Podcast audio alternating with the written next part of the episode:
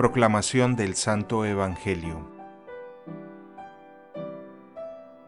En aquel tiempo Jesús dijo a sus discípulos, Ustedes han oído que se dijo, ojo por ojo y diente por diente. Pero yo les digo que no hagan frente al que les hace mal. Al contrario, si alguien te da una bofetada en la mejilla derecha, preséntale también la otra. Al que quiere hacerte un juicio para quitarte la túnica, déjale también el manto. Y si te exige que lo acompañes un kilómetro, camina dos con él.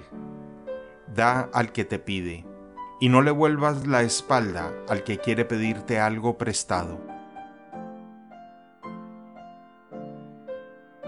Palabra del Señor.